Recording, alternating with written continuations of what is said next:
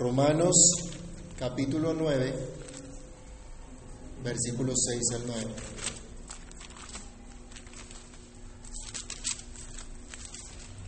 Todos a una voz. No que la palabra de Dios haya fallado, porque no todos los que descienden de Israel son israelitas, ni por ser descendientes de Abraham son todos hijos, sino en Isaac te será llamada descendencia. Esto es, no los que son hijos según la carne son los hijos de Dios, sino que los son hijos según la promesa son contados como descendientes. Porque la palabra de la promesa es esta. Por este tiempo vendré y Sara tendrá un hijo. Amado Dios y Padre que estás en los cielos, en el nombre del Señor Jesús damos gracias por tu palabra, por el privilegio que nos das de acercarnos a ti a través de ella. Quieras, Señor, en esta hora darnos tu gracia y favor, tu sabiduría para meditar en ella. Que, Señor, nuestra reflexión en tu palabra sea guiada, dirigida por tu Santo Espíritu. Que ilumine nuestro entendimiento, Señor, para que comprendamos tu verdad y podamos regocijarnos en ella. Te lo imploramos dando gracias en el nombre de tu Santo Hijo Jesús. Amén y amén. Pueden tomar asiento, mis hermanos. En los versículos 1 al 5 de este capítulo, el apóstol nos ha dejado claro que él siente una gran pena por su nación, por la condición de incredulidad de sus connacionales. Perteneciendo a una nación privilegiada, no había respondido de la manera adecuada a todos los privilegios que el Señor le había dado. Enfatizó el apóstol que él siente una gran pena, de modo que no hay duda que él en realidad amaba a su nación, aunque amaba más a Cristo. Y por lo tanto debía ser fiel a su verdad y anunciar el Evangelio como debía hacerlo.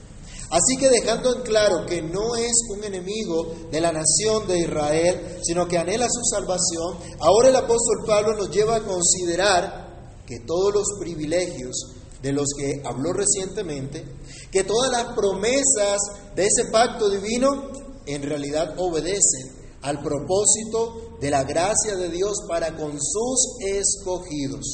Nos lleva a considerar que todas estas cosas son de beneficio en realidad para aquellos que son considerados por Dios como hijos de la promesa.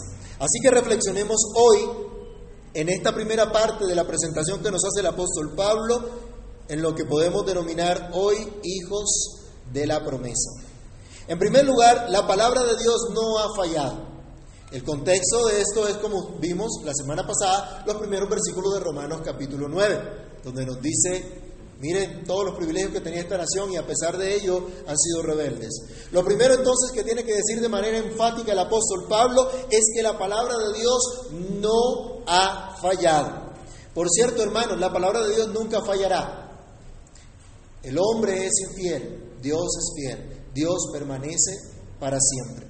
Si alguien quisiera malinterpretar las palabras del apóstol Pablo o argumentar en su contra diciendo, ah, es que Dios no pudo cumplir con este pueblo, Dios no pudo cumplir con sus propósitos, Él tenía que depender, Él dependió de lo que hiciera el pueblo infiel. Pablo le sale al encuentro con una declaración, no que la palabra de Dios haya fallado, porque no todos los que descienden de Israel son israelitas. El plan de Dios no se frustra. Yo no sé si algunos escucharon alguna forma de evangelismo que decía, Dios tiene un plan maravilloso para tu vida. Pero en la práctica, ese plan dependía de la respuesta que la persona diera a ese plan. Y entonces, ¿cuál es el plan si depende de la persona? Pero en la Biblia nosotros lo que encontramos es que cuando Dios tiene un plan, cuando Dios tiene un propósito, ¿qué pasa? Lo cumple, simple y sencillamente lo cumple. Él tiene el poder para cumplirlo y no necesita de la aprobación humana.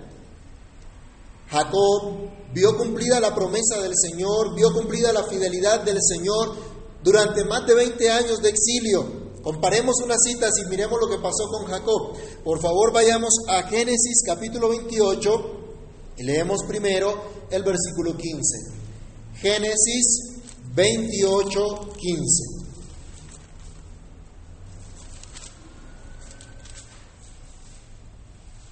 Cuando él sale huyendo, tiene un, un lugar donde queda se queda a dormir la noche, tiene un sueño, una visión especial, la almohada que tenía era así como la que usted tiene ahí en su cama, una almohada de piedra, fue lo que tuvo, y, y él tuvo un sueño allí y vio una escalera del cielo a la tierra que subían, bajaban ángeles y se asustó cuando despertó, dijo, esto no es más que casa del Dios viviente. ¿Y qué hizo Dice el verso 18, se levantó Jacob de mañana y tomó la piedra que había puesto de cabecera y la alzó por señal y derramó encima aceite en ella. Tenemos que terminar la, la lectura. Perdón, ahí, no, ahí, leí fue el 18. desde el versículo 15 es la lectura hasta el versículo 18.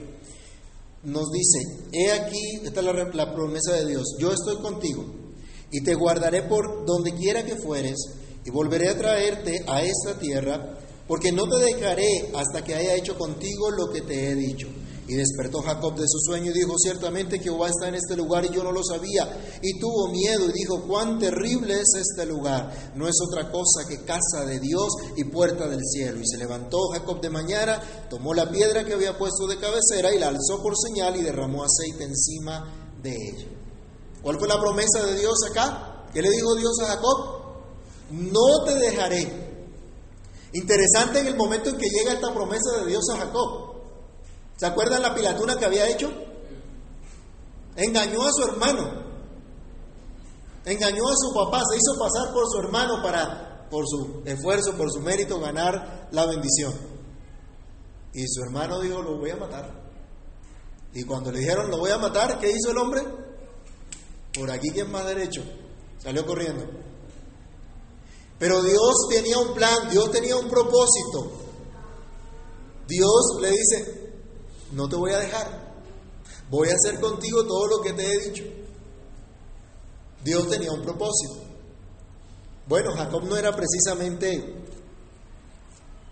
el, el, máximo ejemplo de piedad en ese momento, ¿no? Pero va a pasar 20 años y va a tener dificultades bien serias. Vamos al capítulo 31, versículo 14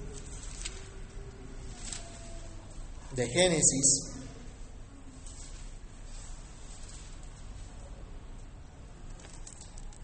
A ver. Perdón, acá coloqué mal la cita.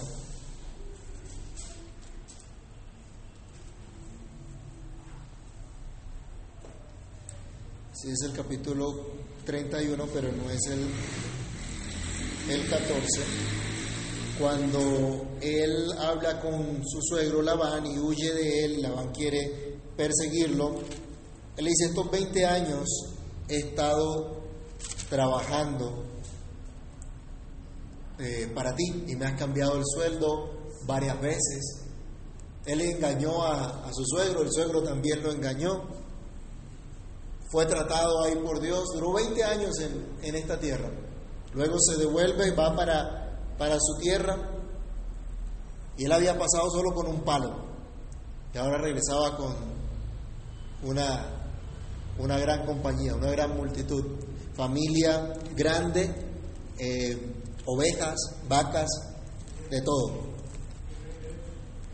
Gracias hermano. Génesis 14, 38 dice, perdón, Génesis 31, versículo 38.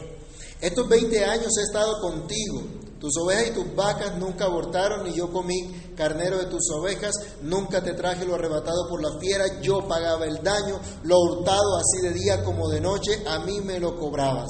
De día me consumía el calor y de noche la helada, y el sueño huía de mis ojos.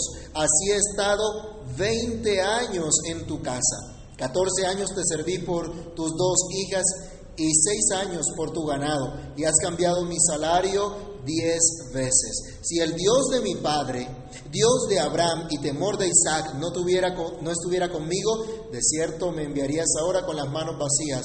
Pero Dios vio mi aflicción y el trabajo de mis manos y te ha reprendido y te reprendió anoche. Le decía a, su suegro Labán.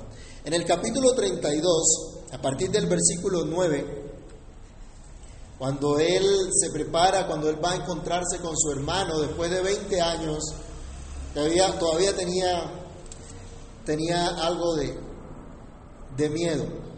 Pero ahora acá nos dice que dijo Jacob, Dios de mi padre Abraham y Dios de mi padre Isaac, Jehová, que me dijiste, vuélvete a tu tierra y a tu parentela y yo te haré bien.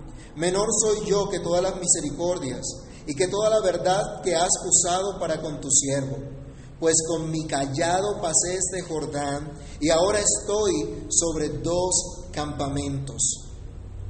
Y le pide al Señor que lo libre de la mano de su hermano, tenía bastante miedo, pero él reconoce lo que Dios ha hecho, él reconoce la gracia que Dios le ha manifestado, la obra del Señor en su vida. Se fue con un palo, corriendo, huyendo de su hermano, y dice, ahora regresa y está por jefe de dos campamentos. ¿Estaba Dios cumpliendo su plan? ¿Estaba Dios haciendo algo con Jacob? ¿Estaba Dios cumpliendo su promesa? Claro que sí.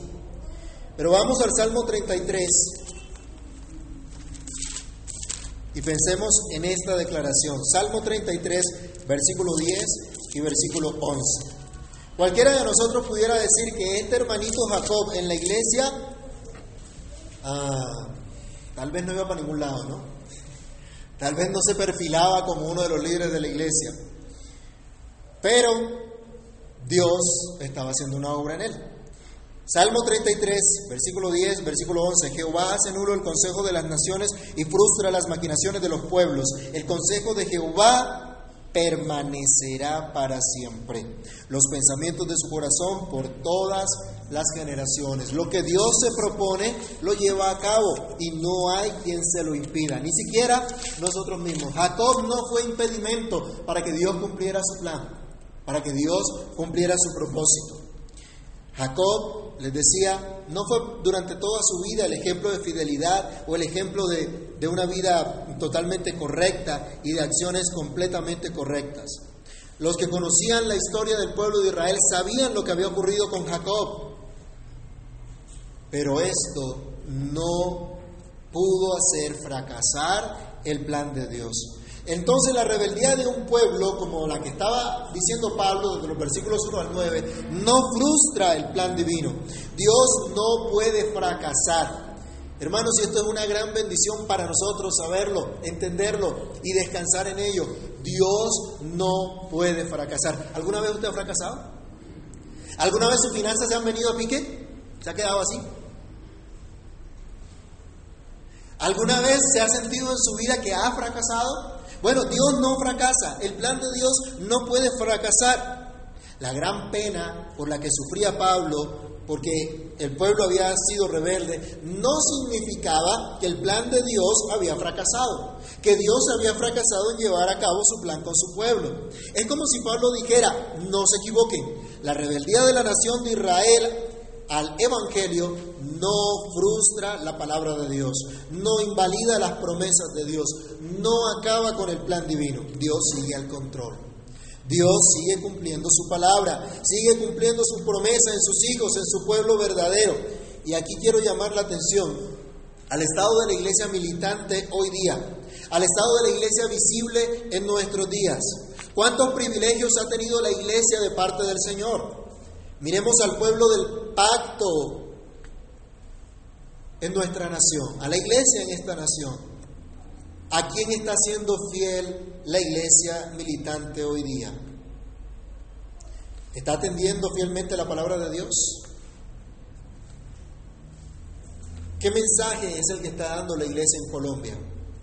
¿Cómo piensan los llamados cristianos en nuestra nación? ¿Cuál es la cosmovisión de la iglesia hoy día? ¿Piensa como Dios dice en su palabra o piensa como piensa el mundo? ¿Detrás de qué va la iglesia hoy en día? ¿Cómo están llevando los hogares los cristianos? ¿Está prestando atención a la palabra de Dios? ¿Acaso no se ve una gran apostasía de los que se dicen ser creyentes pero viven realmente como paganos? ¿Acaso no vemos iglesias, entre comillas, apoyando movimientos políticos abiertamente contrarios a la enseñanza de Cristo? ¿No han visto ya las noticias, las alianzas que se están formando? Y dicen que son cristianos. ¿Qué pasa cuando alguien se levanta y señala lo que está mal y el estado deplorable de la Iglesia Nacional? Es tildado de sedicioso, de no guardar la unidad o incluso de ser un perseguidor. Y es finalmente perseguido. Y el mismo Señor Jesús nos habló de ello. En Juan capítulo 16, del verso 1 al 3, el Señor nos advierte que así como a Él lo persiguieron, a nosotros nos van a perseguir. Y nos advierte también, va a llegar el momento en que cualquiera que los mate va a decir que está brindando un servicio a Dios. Cuando mataron al primer apóstol, ¿se acuerdan? ¿Qué era lo que pensaban los que lo mataron, los que lo apedrearon? ¿Qué decían? ¿No pensaban que estaban sirviendo a Dios? ¿Que había que acabar con la herejía? Durante la época de la Inquisición, ¿a cuántos cristianos mataron diciendo que eran herejes? Y había que consumirlos, había que fulminarlos, y había que acabar con la herejía. Algunos pensando que iban a hacer servicio a Dios. Y en Mateo 24, del 4 al 13, cuando el Señor nos habla de este juicio a todas las naciones, cuando nos llama la atención que no nos dejemos engañar de los falsos cristos, de los que dicen, aquí está el Cristo, también nos advierte el Señor, no todo el que me dice Señor, Señor, entrará en el reino de los cielos, sino solo aquel que hace la voluntad de mi Padre que está en los cielos. Y nos preguntamos, ¿ha fallado hoy día la promesa de Dios? La respuesta, como en aquel entonces de Pablo, para nosotros es un rotundo no. Y nuestro segundo punto nos habla de la razón. En segundo lugar, debemos decir, no todos los descendientes de Israel son israelitas. La palabra de Dios no ha fallado, dice la siguiente parte de nuestro texto del versículo 6, porque no todos los que descienden de Israel son israelitas. La palabra de Dios nunca fallará. Dios siempre tiene su pueblo. Siempre hay un remanente que será salvo. Leamos aquí mismo en Romanos capítulo 9, versículo 27. Él está recordando acá la promesa del Señor.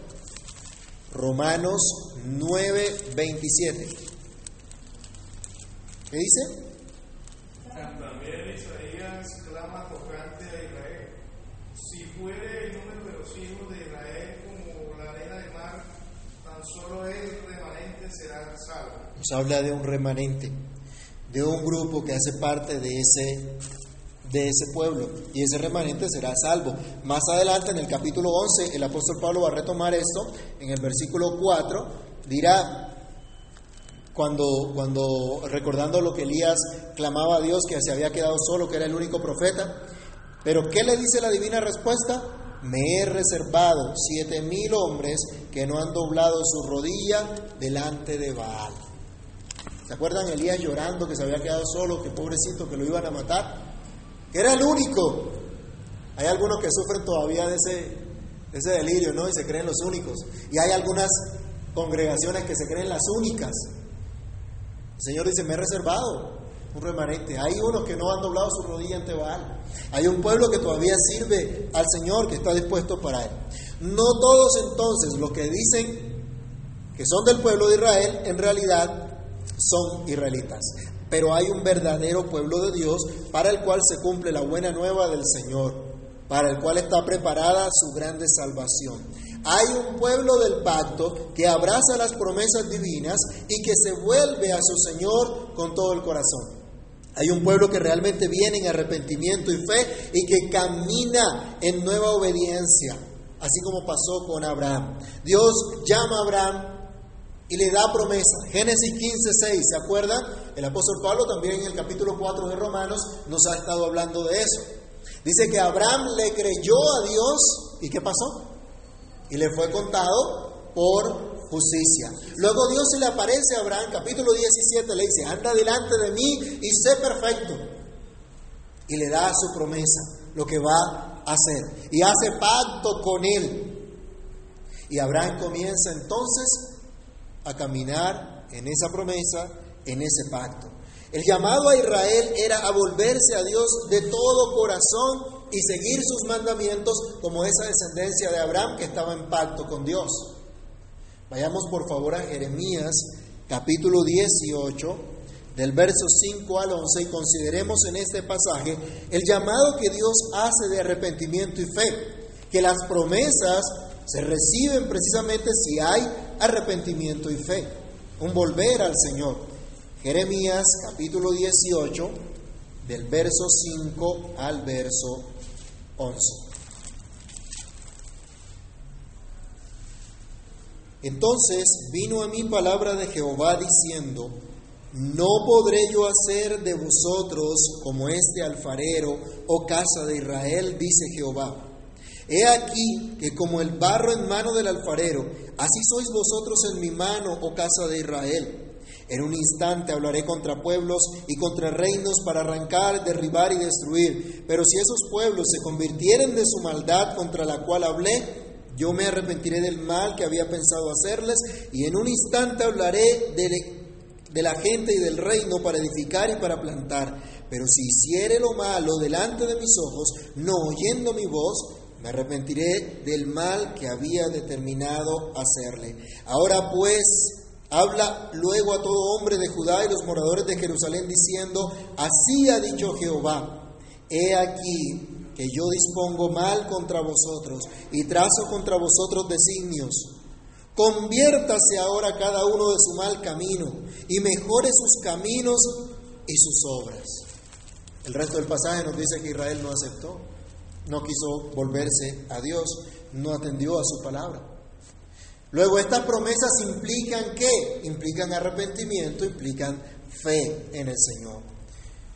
Hoy también, no todos los que se dicen cristianos en realidad lo son. Cristo mismo ha declarado, no todo el que me dice Señor, Señor entrará al reino de los cielos, sino el que hace la voluntad de mi Padre que está en los cielos. No todos son llamados pueblo de Dios. Él tiene un remanente, Él tiene sus hijos de la promesa. ¿Se acuerdan en Apocalipsis que el Señor hablaba en contra de aquellos que no eran pueblo de Dios, sino sinagoga de Satanás? Así hay muchos hoy día. Se dicen pueblo de Dios, hijos de Dios, pero no son hijos de la promesa. Únicamente los que nacen según la promesa son de verdad hijos de Dios y ese es nuestro tercer punto. Dice la siguiente parte de nuestro texto, porque no todos los que descienden de Israel son israelitas, ni por ser descendientes de Abraham son todos hijos, sino en Isaac te será llamada descendencia. Esto es, no los que son hijos según la carne son los hijos de Dios, sino que los que son hijos según la promesa son contados como descendientes. Porque la palabra de la promesa es esta, por este tiempo vendré y Sara tendrá un hijo. El apóstol Pablo nos está diciendo entonces que los hijos de la promesa no nacen según el esfuerzo humano, no son los que se vuelven por el puro esfuerzo humano. Abraham tuvo un hijo natural, ¿se acuerdan cómo se llamaba? Ismael. Pero Ismael no era hijo de la promesa, era hijo de la esclava. ¿Se acuerdan qué fue lo que pasó? La mujer justa y piadosa Sara se le fueron las luces en ese momento, ¿no?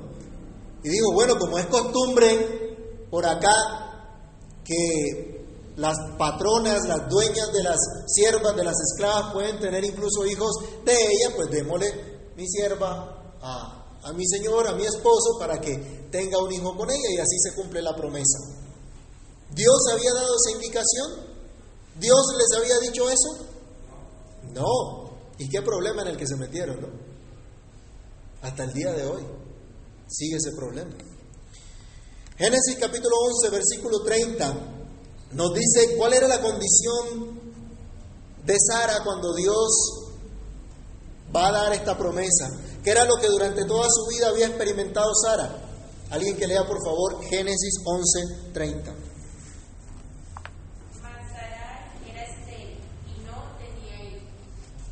¿Era qué?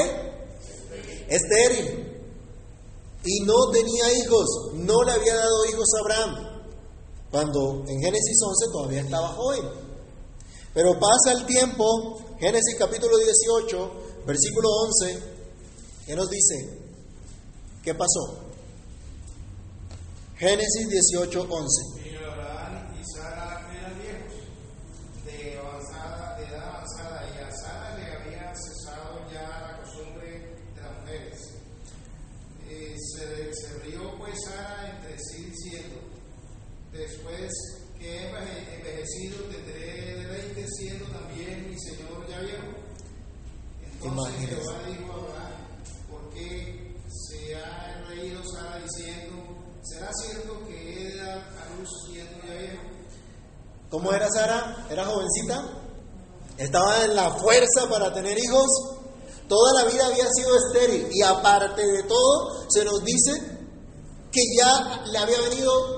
la menopausia.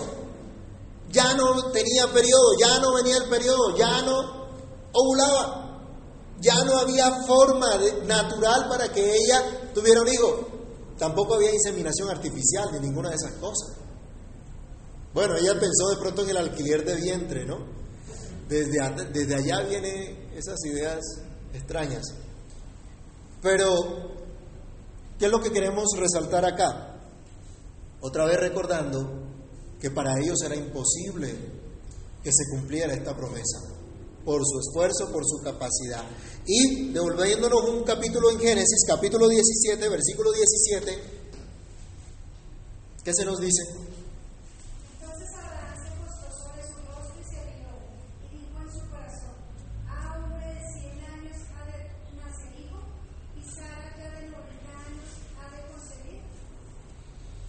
No era cualquier cosa, ¿no? No es que digamos, no, es que en aquella época las mujeres de 90 eran como las de 30 hoy día o las de 40.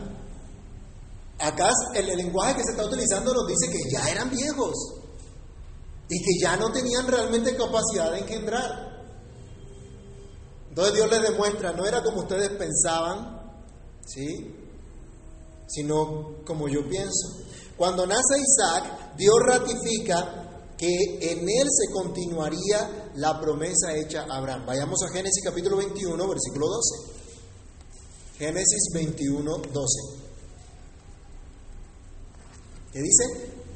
Entonces Dios dijo a Abraham, ¿no te parezca grave a causa del muchacho y de tu sierva en todo lo que te dijere Sara? Oye, tu, oye su voz, porque en Isaac descendencia. Dios había contado descendencia para Abraham en Isaac, no en Ismael. Y uno dice, ¿y aquí qué pasó? Vamos a ver más adelante que Pablo nos va a decir que no depende del que quiere ni del que corre, sino de Dios que tiene misericordia.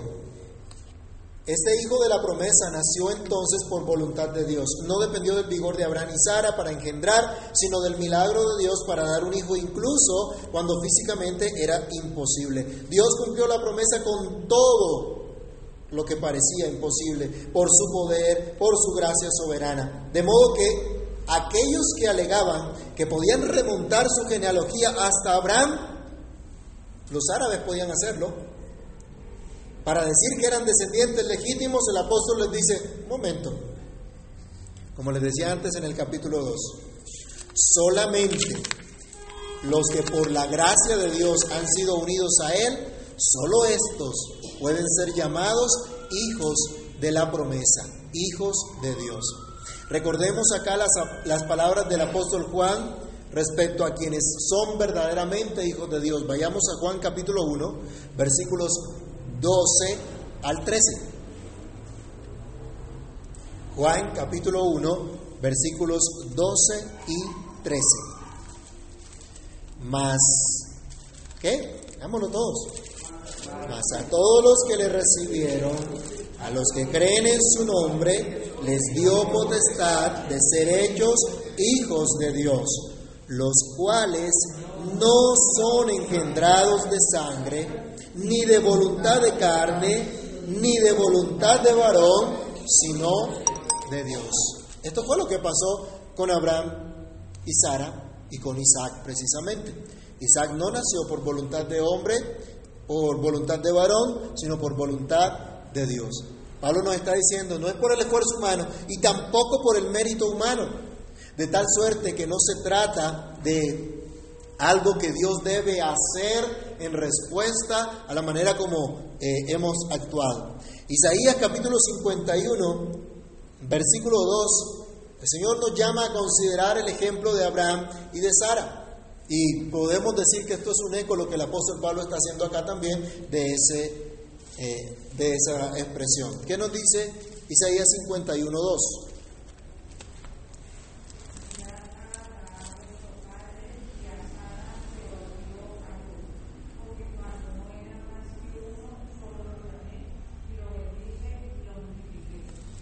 Les dice, ¿quiénes eran sus padres?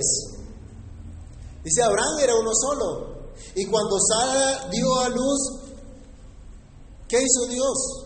Dios, hizo un gran milagro. Y Dios fue el que multiplicó a este pueblo. Fue la obra de Dios, no el esfuerzo de ellos. Pero también, acá se nos llama la atención y debemos considerar que no era el mérito eh, las cualidades de estas personas. Abraham en dos ocasiones dijo que Sara era su hermano, era su hermana, aunque realmente era su medio hermana, según Génesis 20:12. En dos oportunidades él dijo, diles a los hombres de la ciudad que tú eres mi hermana, para que no me vayan a matar por tu causa. Él decía, esta es la costumbre de esta gente, venga una mujer bonita, se la quitan al marido, matan al marido y la meten en los, en los arenes de, de los reyes. Imagínense lo bonita que era Sara y el peligro que vio Abraham. Se asustó. Pero ya Abraham estaba caminando por fe, ya estaba en su camino a la tierra de Canaán, ya estaba en su caminar con Dios. ¿Y qué pasó? ¿Cómo vemos esa mentira? ¿Qué diríamos? Bueno, era una ocasión extrema, era una ocasión difícil. Y pues tocaba, ¿no? Si no lo mataban. ¿Seguro?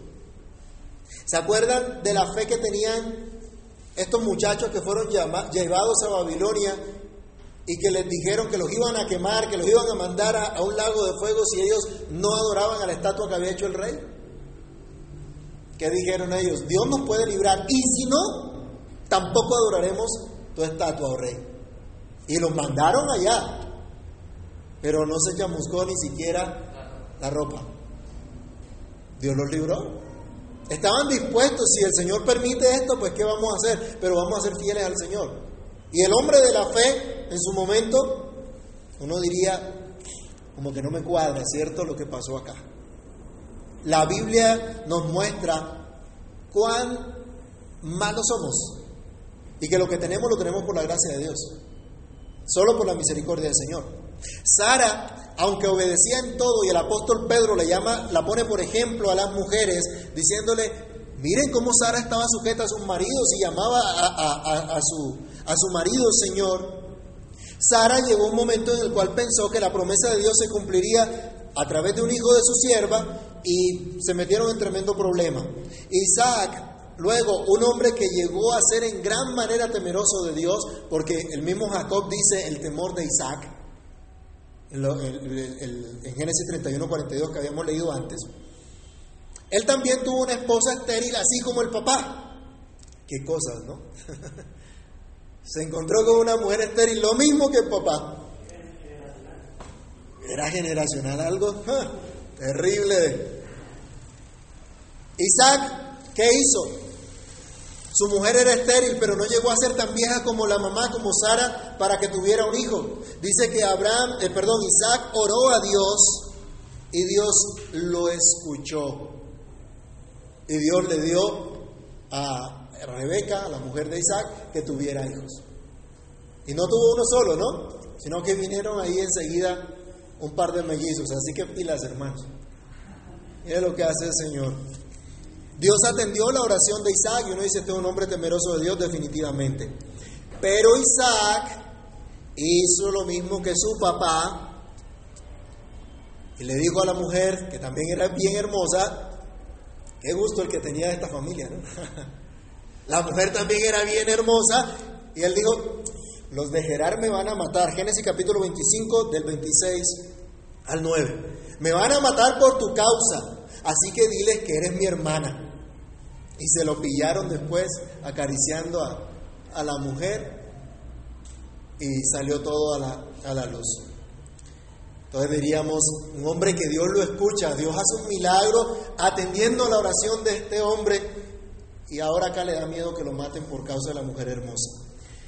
Jacob estuvo mm, en más de una treta, empezando por la suplantación de su hermano para obtener la bendición de su padre, aunque Dios ya tenía una bendición especial para él. Esto no quiere decir, hermanos, que solo por la gracia de Dios podemos ser hechos hijos de la promesa. Todos estos personajes no fueron precisamente hombres perfectos, pero Dios tuvo misericordia de ellos, cumplió su promesa. No había mérito alguno en ellos, sino defectos. Pero esto no frustró la promesa. Vemos que Dios no cumplió su promesa por los méritos que ellos tenían, sino por la soberana gracia que quiso mostrarles. Esto es lo mismo que ha venido proclamando el apóstol Pablo de esta justificación solo por la fe, tal como la que recibió Abraham, quien creyó a Dios y le fue contado por justicia.